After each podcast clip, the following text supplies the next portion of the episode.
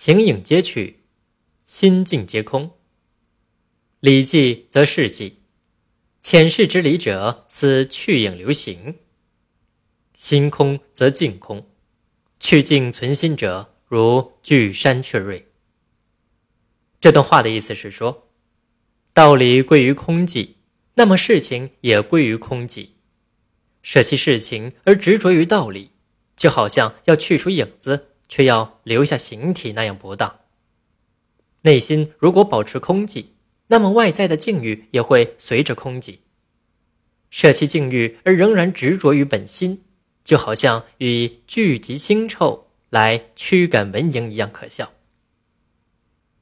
传说有一个叫卓彦公的人，有一次路过洞庭湖，恰好看见月光下有一只渔船划到他的旁边。他就问船家有没有鱼卖。打鱼的老人回答的非常奇怪，说无鱼却有诗。随后，这位老人就摇着桨唱了起来：“八十沧浪一老翁，芦花江水碧连空。世间多少踌躇事，良夜月明收钓筒。”卓彦公觉得渔翁的歌意境十分清远。听后有种心境皆空的感觉，便想请教他的姓名。渔翁却没有回答，划船天然而去。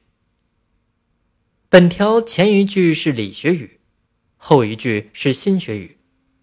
理学和心学，一个以理为本，一个以心为本，在哲学上讲都是唯心主义的，而割裂理与事。心与境的关系，强调理记则事记，心空则境空，更是形而上学的。